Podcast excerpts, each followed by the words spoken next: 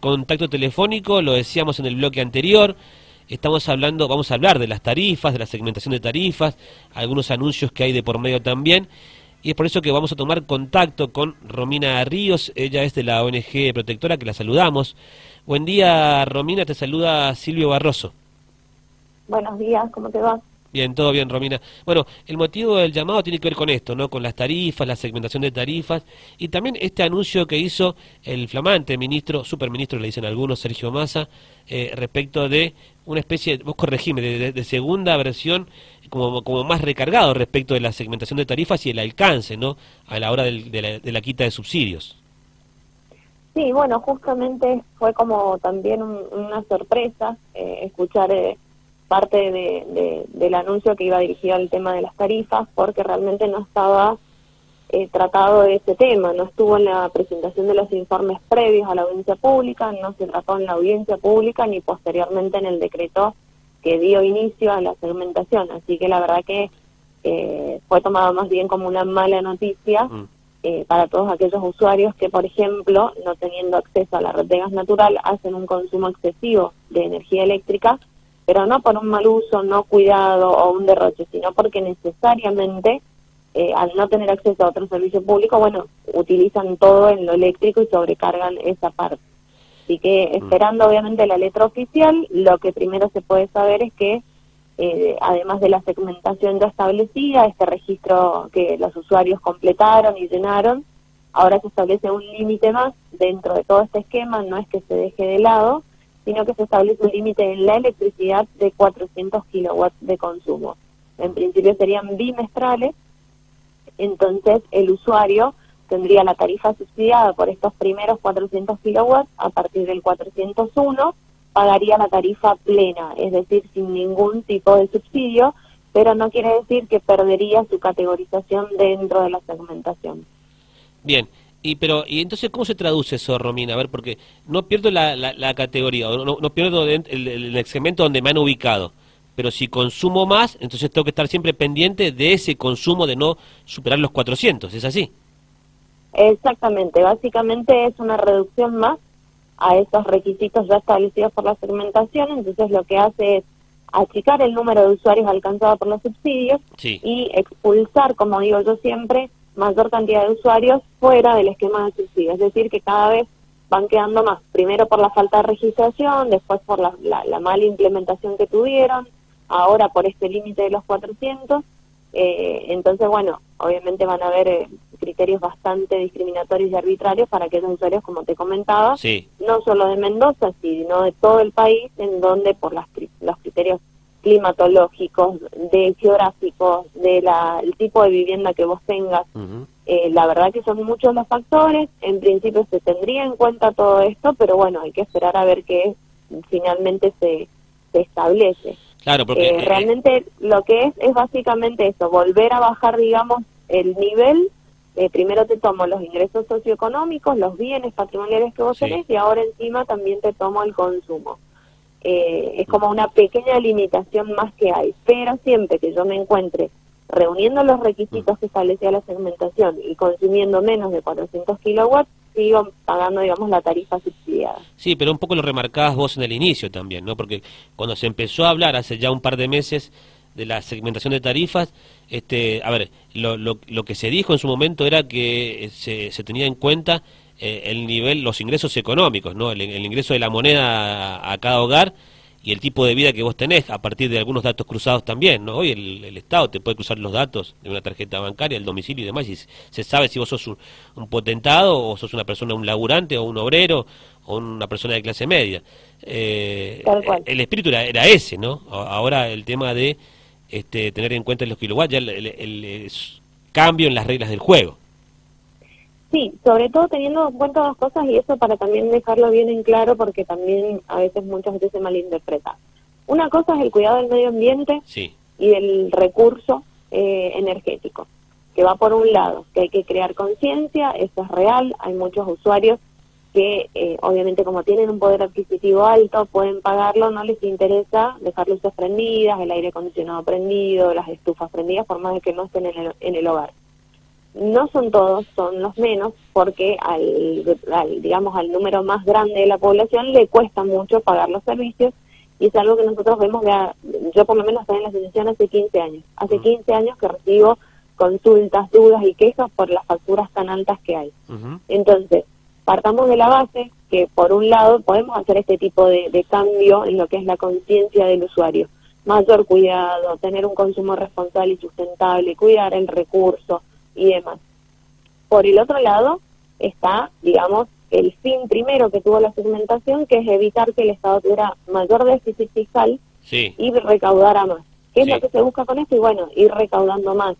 Si fuese al revés, hubiésemos empezado a hacer todo este trabajo con tiempo, llevando políticas educativas en las escuelas, eh, nosotros como asociación que lo venimos haciendo hace mucho tiempo, pero llevando de otra manera a concientizar al usuario y también fomentar un poco este uso de la energía también limpia, los calefones termosolares, los paneles solares, etcétera. Eh, pero si vos pretendes de golpe aplicar esta segmentación y encima ir aplicando cada vez más requisitos, sumado a la pérdida del poder adquisitivo que tienen los usuarios, y efectivamente no estás buscando como, como norte el cuidado del recurso, sino recaudar. Bien, estamos conversando con Romina Ríos de la ONG Protectora ayudándonos un poquito ella, porque este, es entendida en la materia, este, a ver cómo es el tema de las tarifas, con la nueva segmentación, con este anuncio que ha hecho Massa también. Por supuesto que es tal como ya lo remarcaba, eh, todavía es simplemente un título lo demás, ahora falta el desarrollo, la letra chica y demás. Romina, para entender un poquito mejor, nos hemos anotado, ¿no? En, como nos pidieron que nos anotáramos para la, este, para la nueva segmentación, ¿no? Eh, tanto electricidad como, como gas. En el caso de los mendocinos, que nos hemos anotado en, el tema del gas.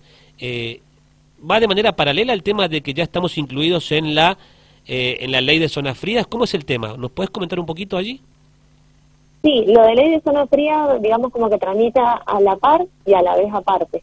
Aparte en el sentido de que, como se fue sancionado por una ley específica que lo crea y que renueva este fondo compensador de donde sale, digamos, este subsidio a, a los usuarios que están en en, digamos, en localidades aplicadas con la zona fría, sí. Eh, no ha sido dejado sin efecto, ni por otra ley, ni por una resolución, ni nada al respecto. Entonces, por ende, sigue rigiendo para aquellos usuarios que cumplan determinados requisitos establecidos por la ley de zona fría. Por ejemplo, mm. el ingreso de los cuatro salarios mínimos vitales y móviles, para dar un, solo ejemplo. Sí. Luego, por el lado de la segmentación, se va a aplicar obviamente eh, en aquellos usuarios que ya toma el grupo familiar en sí. Ya no es el titular usuario, sino el grupo familiar. Entonces, si nos excedemos de la canasta básica que toma como principio, ya te ves ahí las dos variaciones. Uno tomamos el salario mínimo vital y el otro tomamos la canasta básica. Si nos pasamos de ese límite total, total, que hoy aproximadamente son 364 mil pesos, ya el Estado nos considera que tenemos un poder adquisitivo alto y no necesitamos del subsidio en las tarifas. Entonces, en principio, puedo llegar a quedar fuera del esquema de la segmentación, pero puedo quedar dentro de lo que es la ley de zonas frías, porque, digamos, tramitan de manera diferente. Y a eso le sumamos la tarifa social, que acá en la provincia de Mendoza, en lo que es la electricidad, no en el gas, sino en la electricidad, lo otorga de acuerdo a los fondos propios que tiene la provincia. Que todo eso también lo pagamos los usuarios, ojo en el ítem que viene en nuestra factura, que dice fondo fiduciario o fondo compensador eléctrico, bueno, todo ese porcentaje lo pagamos para este tipo de fondos de que se otorgan en subsidio a personas que no lo pueden pagar o a determinados organismos como el de Río Agrícola y demás.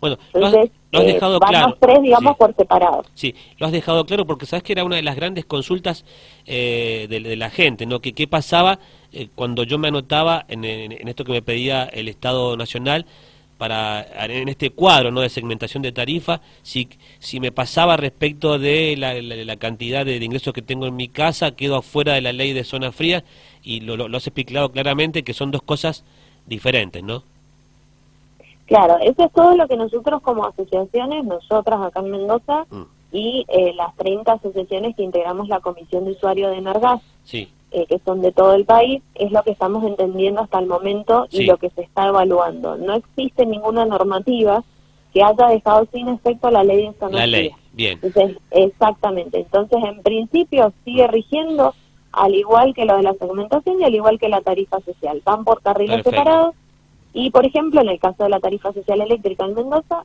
eh, el gobierno de la provincia de Mendoza debería dejar de, sin efecto la tarifa social. O, digamos, entrelazar los requisitos de una y otra y hacerlo de manera congruente eh, para que coincidan los requisitos de, las, de, los tres, de los tres beneficios, digamos. Romina, buen día. Victoria te habla. Tengo una consulta. Eh, aquellas personas que entonces que excedan el monto eh, de los salarios. No estoy escuchando nada, no sé si ustedes me escuchan a mí. Sí, a ver, a ver ahí. Romina, ¿me escuchás? Ahora sí te escucho. ¿Cómo estás? Te hago una consulta. ¿No va a haber entonces mendocino que no se quede sin un beneficio? ¿O es por la segmentación o es por lo de lo de mm, lo de la zona fría o si no justamente aquellos que reciben este subsidio? Siempre se va a tener algún algún beneficio, ¿verdad? Dependiendo de la situación de cada uno. Claro, eso sí. En términos generales se mantienen estos tres eh, estos tres digamos institutos que estamos nombrando. Eh, después sí va a pasar que cada usuario debe cumplir los requisitos que cada uno de ellos establece. Pero en principio ninguno estaría dejado sin efecto y siguen rigiendo. ¿Sabes lo que hace mucho ruido lo que vos decías eh, recién, Romina? Eh, y que no tiene que ver con, con, los ingresos, sino tiene que ver con las posibilidades de servicios. Te cuento una cosa, ya lo sabés. Acá en San Rafael recién ahora se está haciendo la obra de Gas Andes, ¿sí? O sea que acá tenemos un porcentaje muy alto de la población, los barrios nuevos, todos este, están, están, sin gas, es consumo eléctrico. Y cuando te digo todos, es, es, mucho. O sea, y no es gente que, que tiene los bolsillos, pero que, le salen van caminando y le caen las monedas este al piso. No, es gente que tiene el bolsillo bastante flaco y la van apechugando, ¿entendés? Entonces, esa gente usa todo eléctrico. Justamente era lo que les mencionaba. Si en el, en el decreto de la segmentación si se hubiese formulado, digamos, una ecuación polinómica, es decir, que tuviera y cruzara determinados requisitos, hubiese sido aún más justo. Por ejemplo, siempre dicen, ah, claro, ¿quién tiene más eh, tres viviendas o más? Bueno, puede haber pasado. Eso no quiere decir que yo sea una persona pudiente, que por herencia, que porque pagué la casita, eh, recordemos que las casas incluso del, del, IPB no son casas pudientes, al contrario, eran las casas más accesibles para pagar. Y sin embargo, si son personas que cobran el salario mínimo o jubilados que mm. tienen la, la, jubilación mínima, que son aproximadamente unos 40 mil pesos, ¿cómo hace ese jubilado para pagar la tarifa plena a fin de mes? ¿Va, ¿Qué va a hacer? ¿Va a vender la propiedad?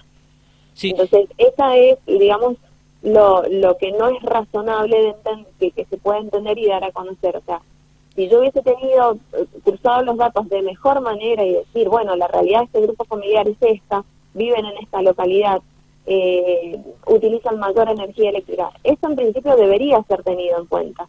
Vamos a esperar la letra chica porque obviamente si no está, eh, también lo vamos a solicitar y Pero es que no, no, no, no, es tan difícil, Romina. A ver, este, está claro, vos lo decías recién.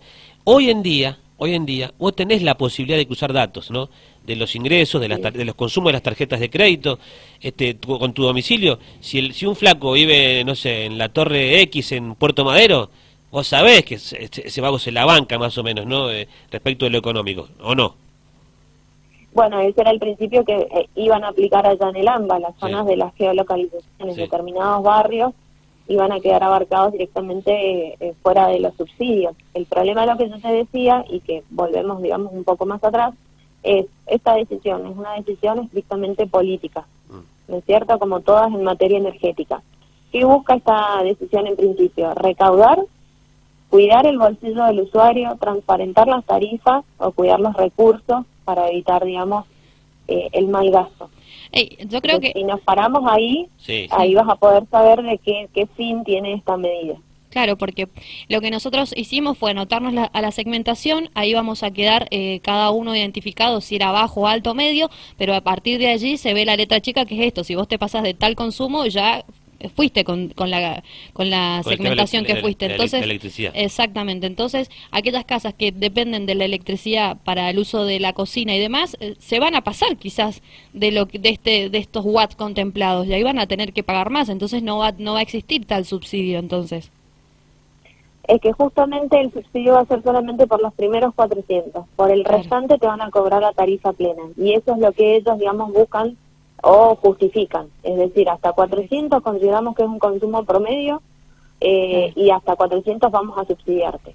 El problema, como les menciono, es justamente eso, si esos límites van a ser ampliables de acuerdo a las zonas, localidades o eh, la, infraestructura que haya en, ese, en esa zona. Si bien es cierto que no todas son iguales, hay localidades en las que no hay gas natural y no hay desde hace muchos años, no va a haber, eh, por lo tanto la, la situación se va a mantener igual. Entonces, bueno, ¿cómo se van a tomar esos criterios? ¿Cómo se va a determinar el usuario que solo consume electricidad porque no tiene acceso a otros servicios? No solo con el gas, mm. ojo, hay, hay eh, ciudadanos que no tienen eh, red de agua natural, sacan agua de pozo y para el pozo necesitan una bomba que necesita electricidad. También consumen muchísima electricidad, entonces eh, la es, una diversidad de, de situaciones de usuarios. Por eso también es importante cuando uno toma medidas de este tipo, hacerlas con cautela y realizando un estudio bien acabado y no manejarse simplemente por números, porcentajes o lo que se dice o lo que fue, porque la verdad que decir en una conferencia de prensa que 5 millones de usuarios decidieron no mantener el subsidio porque no lo necesitan o no lo quieren, la verdad que es bastante eh, poco cuidadoso para, para a mi modo de ver. Realmente hay muchos usuarios que no se inscribieron en el formulario porque no saben, no tienen acceso a las redes, no ven noticieros, no escuchan radio. Claro, hay que hacer como... Eh, la segmentación debería ser bien detallada, bien de cada hogar. Exactamente. Exactamente, por ese mismo proceso que les digo, vamos haciendo la segmentación. Yo creo, que, yo, creo que, yo, creo que, Romina, yo creo que la, los datos del censo ayudarían un montón. No, pero yo creo que la intención es buena. Yo creo que, yo creo, a ver, este es, este, desde el punto de vista periodístico. Se aplica mal, La intención creo que es buena, hay que blanquear las cosas y tenemos que empezar a separarlos tanto. Creo que la intención es buena, es positiva, de que el que tiene más pague más, el que tiene menos pague, o sea, acorde a lo que vos sí, modificar, claro, de acuerdo a, lo que vos ganás también. Creo que el tema es lo que dice Romina también después, ¿no? De ver eso, de qué es lo que pasa con las particularidades de cada familia y de cada región y de cada lugar, ¿no? Y de cada persona. Pero yo creo que la intención, la intención me parece que es buena. No, obviamente que siempre cuidar el recurso va a ser bueno, y va a ser bueno en Argentina y va a ser bueno en todas partes del mundo. Recordemos que esta es una situación climática a nivel mundial. Esto no solo es acá en Mendoza ni solamente en Argentina. Recordemos también que los servicios públicos en todo el mundo son costosos. Sí. Eh, nosotros teníamos el privilegio de que pagábamos menos, pero no era un privilegio, sino que esa tarifa venía subsidiada y esa plata también salía de otro lado que también aportábamos todos los ciudadanos a través del pago de impuestos.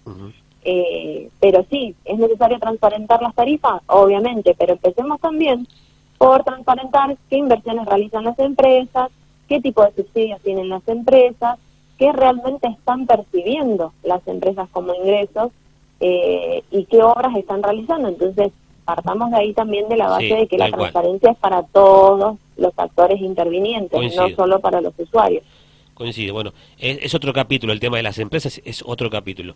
Acá, viste, tenemos acá las empresas en, Mendoza, ¿no? Vos los escuchás a los tipos y decís, hagamos un chancho móvil para que se están fundiendo, esto no es una telotería, ¿no? este... En cada audiencia pública pasa exactamente lo mismo con las distribuidoras, incluso mm. con el robo de cables, mm. queriendo también trasladar ese costo a los usuarios cuando sabés que la inseguridad básicamente es un factor ajeno a todos nosotros. ¿Me entendés? Así que es las burbujas en las que cada uno de los actores vive es totalmente diferente y jamás es comprensible de manera inmediata el argumento del otro, sino que primero tiene que pasar varias horas de discusión para que logres más o menos entender y saber de qué se trata. Gracias, Romina, te mandamos un abrazo. No, por favor, gracias a ustedes, saludos.